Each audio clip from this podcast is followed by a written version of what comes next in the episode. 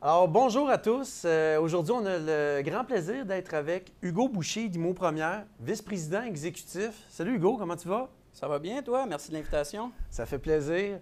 Euh, Hugo, tu es ici aujourd'hui parce que, un, IMO Première, ça fait euh, écoute, plus de 25 ans maintenant que vous êtes dans le paysage de l'investissement immobilier. Exact. Euh, puis, euh, depuis quelques années aussi, il y a eu un virage au niveau de la philosophie euh, d'investissement. On va être là pour en parler aussi. Euh, tu t'es dirigé avec euh, euh, l'entreprise vers le milieu des résidences privées pour aînés, en entre 2011. autres. OK, excellent. Puis, ben, on va parler avec toi un peu, voir un peu c'est quoi ta vision du marché, c'est quoi aussi mot première. Mhm. Donc, on pourrait peut-être commencer par là. Dis-moi, Hugo, ça a commencé quand, cette aventure-là d'Imo Première? Bien évidemment, ça n'a pas commencé avec moi, hein, on s'en doute, c'est 1991. Euh, ça a commencé avec euh, deux associés, euh, mon père, Serge Boucher, puis son associé, Richard Brasseur, qui ont commencé à acheter des, du multilogement un peu dans un but de fonds de pension, pour après. Les deux avaient un travail à temps plein. Puis, année après année, ça a grossi, ça a grossi. Un immeuble à chaque année, après ça, un 6, l'année d'après, un 10, après ça, des 20, des 25, pour se retrouver autour d'environ euh, 1200 logements Wow! 1200 logements, les deux associés, ton père qui est avocat dans un grand cabinet, Exactement. Richard aussi qui était... euh, Richard qui travaillait euh, comme machiniste. OK, on le salue d'ailleurs. Salut Ouais. Richard. Hein? Euh, J'ai eu la chance de travailler aussi beaucoup avec Richard dans les dernières années, là, dans les Mm. cinq dernières années avec vous autres.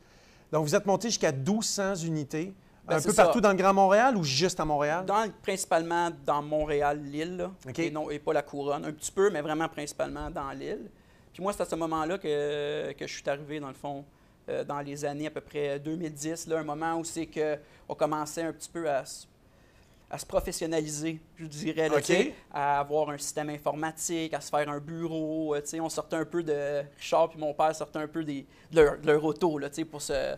Puis on allait chercher euh, les financements, mieux travailler. On avait beaucoup d'équité. tu sais. C'est à ce moment-là on a décidé, vu que moi, je sortais de mes études en comptabilité, puis... euh, Tu amenais l'expertise comptable, Exactement. une vision aussi une un vision plus informatique, tu tout informatiser, tout ça. Il y avait mon frère qui était déjà là aussi, qui faisait de la gestion des immeubles. Fait qu'on a décidé de, de pousser la machine. Mon père était d'accord pour qu'on qu'on pousse la machine tout le monde ensemble et qu'on fasse grandir cette entreprise-là. C'est toujours un plaisir encore aujourd'hui de faire euh, une entreprise familiale. OK. Donc, euh, Fait qu'en on est rentré là-dedans. 2010, il y a le virage là, où c'est là que vous commencez à utiliser un petit peu plus là, votre équité, votre levier. exactement. appliquer un peu plus les, les stratégies qu'on connaît aujourd'hui pour, pour faire grandir un parc. En 2010, te rappelles-tu, vous aviez combien euh, d'unités? Oui, c'est ça. On, avait, on rentrait à 1250 à peu près. là. On arrivait à ça, on venait d'acheter le domaine Salaberry. OK, Euh, oui. on achetait le domaine Salaberry quelques, un an ou deux plus tard, puis on tombait à ça, là, 1250 quelques portes. Puis on est monté à peu près jusqu'à, de mémoire, là, euh, 1700 avant de faire euh, un, un virage euh, vers les RPA. OK. Donc, c'est là qu'il s'est opéré là, le- votre changement de philosophie, là, à peu près, c'est quoi, dans les années 2000? 2000, fin 2011. Fin 2011, OK, Ouais, déjà. Ça fait déjà sept ans. OK. C'est laquelle, votre première? C'est le domaine ça? des cascades à Ville-Sainte-Catherine. OK. Dans le fond, on s'est fait offrir ça un peu euh, par hasard, puis on y a pensé, puis tout ça. Puis à un moment donné, je discutais, on la visitait, puis on était là, mais c'est le fun, on ne connaît pas ce domaine-là du tout, du tout. Là. Zéro. Zéro. Même jamais pensé. Là. Euh, puis finalement, je me dis, Hey, c'est un beau défi. euh, moi, je suis prêt à essayer ça, mais moi, je veux. Si je vais là-dedans, moi, je veux vraiment connaître ça. OK. Fait que je suis allé m'asseoir comme DG, je connaissais rien, pendant deux ans de temps là-bas. Le temps de vraiment apprendre comment qu'une euh, résidence, ça marchait. Puis on a beaucoup aimé ça, fait qu'on a décidé d'en acheter d'autres. Mais il faut comprendre qu'on a continué aussi dans le multirésidentiel. Là, c'était pas de tourner tout vers la RPA. C'était de continuer avec, euh, avec les deux branches. Puis moi, avec le temps, je me suis beaucoup occupé euh, de la RPA au niveau opération. Euh, les opérations dans le multirésidentiel, moins. Plus finance, comptabilité, tout ça. Mais les opérations, vraiment, euh. RPA. Parce que c'est ça. Parce que dans les dernières années, on a eu la chance de travailler souvent ensemble. Oui. Euh, on a vendu plusieurs de vos immeubles. Et puis là, finalement, c'était dans le but d'investir plus en RPA. Est-ce qu'on réussit à acheter autant d'unités à RPA tout seul ou est-ce qu'il faut s'associer pour réussir ça? Non, on réussit. C'est toujours une question d'équité, évidemment. Là, nous, on avait, on avait quand même une bonne équité. Puis ce qui s'est passé, c'est qu'on avait environ euh, les 1500, 1700 logements que je discutais en 25 immeubles ou 25 complexes projets. Euh, c'est là qu'on s'est connus. On en a vendu Ouais. combien? Là, au moins 10, Ah, moi, je l'ai 12, vendu là. une dizaine à moi tout seul. Bon, aussi en a vendu. Aujourd'hui, on est à peu près le même nombre de multirésidentiels, sauf que la différence, c'est qu'on a vendu à peu près 500 unités, puis on a acheté un 412 Ah. logements. Domaine à- choisi. Domaine choisi à OK. Saint-Léonard, sur lequel on va construire 50 logements cette année parce qu'il y avait des terrains excédentaires. OK. Donc, Combien vous allez construire sur les terrains? 50 logements De plus? de plus Ah, cette année.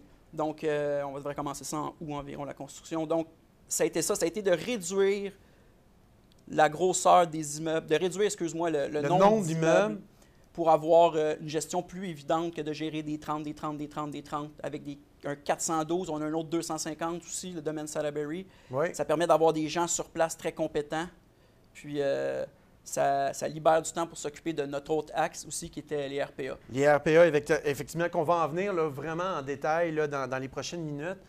Euh, à travers votre croissance multilogement, euh, vous avez fait affaire là, avec des compagnies de grande pointure. Oui. Euh, tu sais, Domaine Salaberry, je ne me trompe pas, vous aviez acheté ça à Capri. À Capri et euh, domaine choisi aussi. Domaine choisi aussi.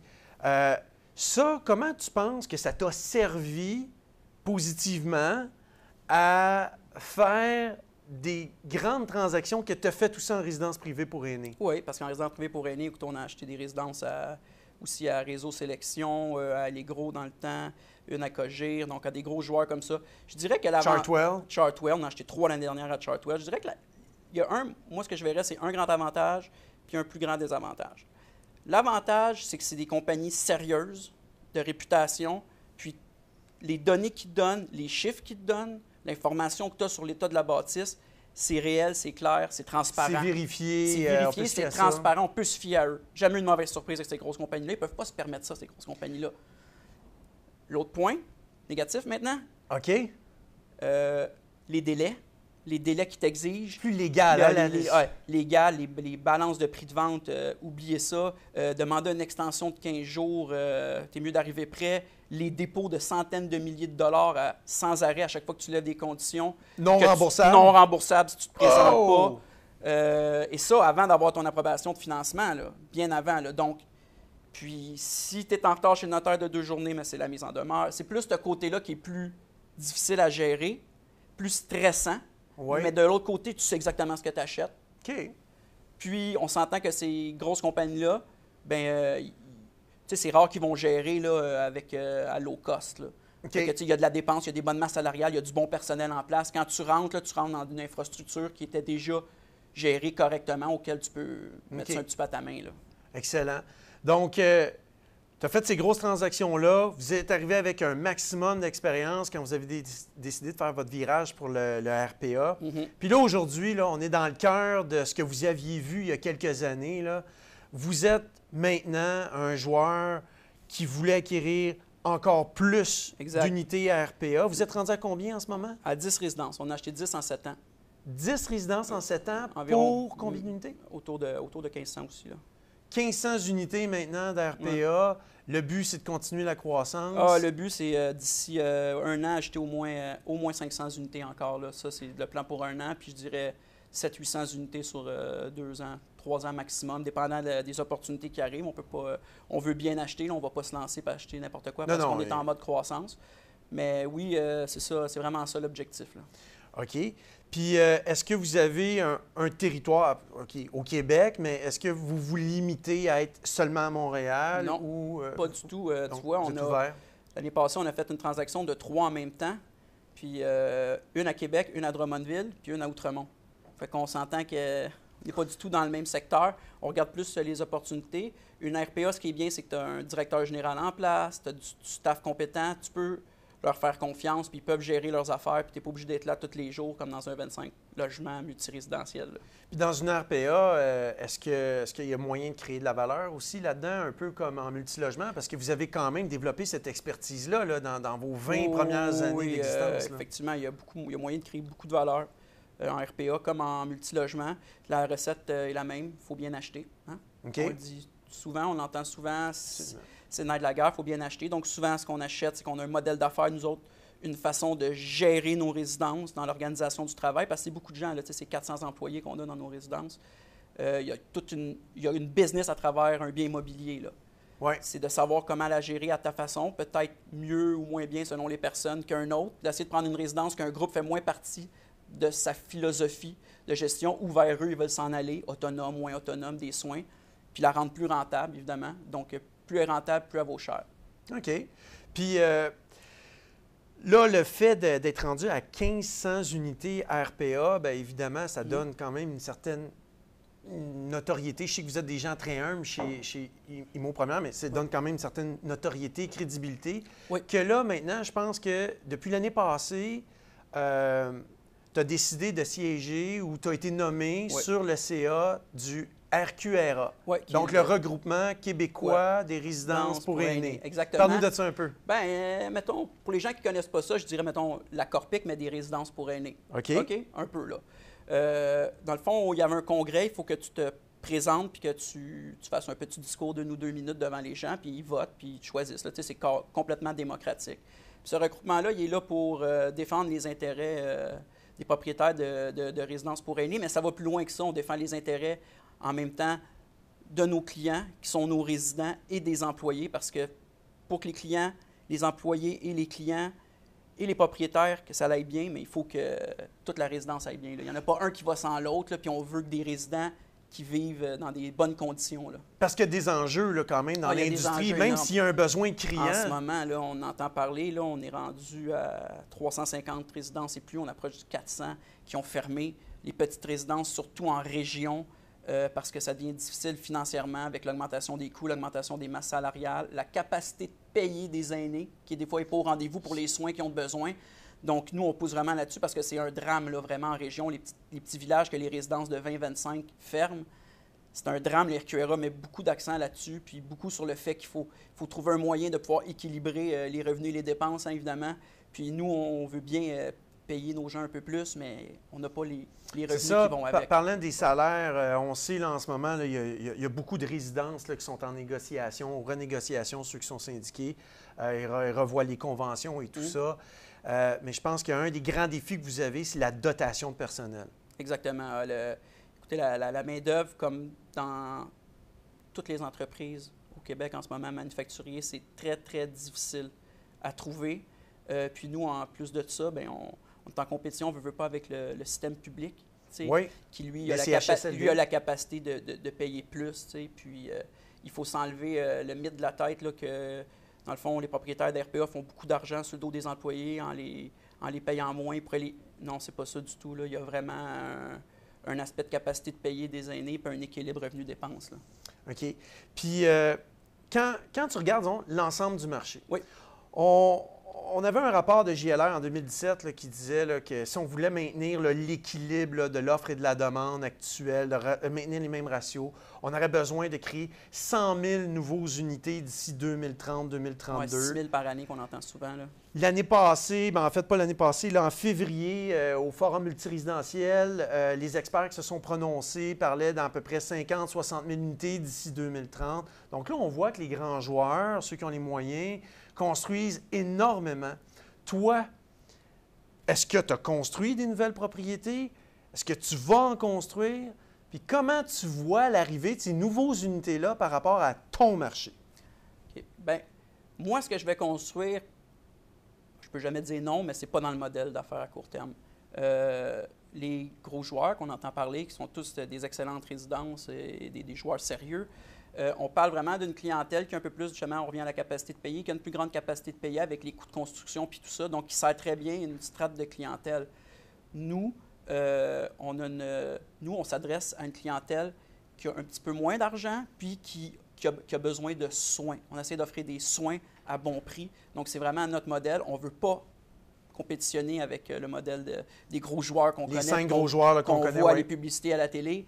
Euh, nous, ils peuvent euh, arriver en avant de nous, construire sur le terrain en avant, que ce n'est pas quelque chose qui va nous déranger tant que ça, parce que nous, quand les gens vont avoir besoin de plus de soins, euh, puis que ça va coûter plus cher, bien, ils vont plus venir dans un établissement euh, comme le nôtre. Donc, finalement, IMO Première, vous êtes plus dans un marché abordable. Donc, Exact. vous contribuez à garder quand même le modèle de résidence privée pour aînés C'est ça. abordable. Puis euh, pour venir aux 6 000 unités par année, 100 000, 50, 100 000 d'ici 2030, effectivement, euh, c'est ce qu'il faut. Moi, ce que je vois euh, un petit nœud, puis que je ne sais pas qu'est-ce qui va arriver avec ça, c'est que justement, avec les coûts de construction, si on construit 6 000 unités, ne veut pas, c'est 6 000 unités pour des gens qui ont une capacité de payer, qui sont dans, le, dans la tranche supérieure, le 50% supérieur. Mhm. L'autre 50% des aînés, c'est comme si je ne vois pas d'unité s'ajouter pour eux. Au contraire, j'en vois fermer OK.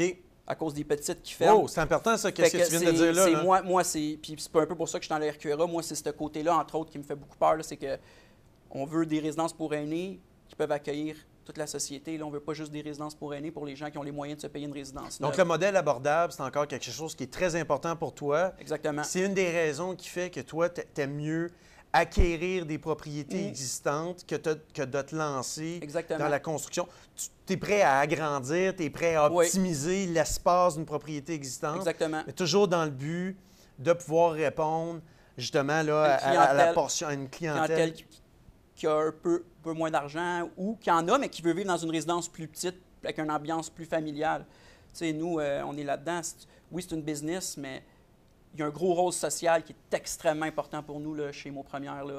On prend très à cœur euh, le bien-être euh, de nos résidents. C'est vraiment important. Ben, c'est tout à votre honneur. Ça vous ressemble aussi beaucoup. Euh, c'est quand même Mot Première, c'est une, une entreprise à la base familiale. On est Mhm. rendu à la deuxième génération en souhaitant y qu'il y en ait même une troisième. Ah. Euh, c'est tout à fait d'actualité aussi que d'entretenir un modèle abordable pour une clientèle euh, qui, est- qui en a autant de besoins. Oui. Donc, euh, pour conclure, si, on, si on regarde ce que tu fais au sein de la RQRA sur le, le CA, Mhm.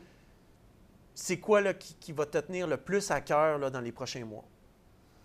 C'est euh, ce qui me tient le plus à cœur, moi, dans les prochains mois, c'est vraiment de trouver un moyen que les gens puissent euh, rester en, région, dans leur village, dans une résidence. C'est vraiment la fermeture des petites résidences.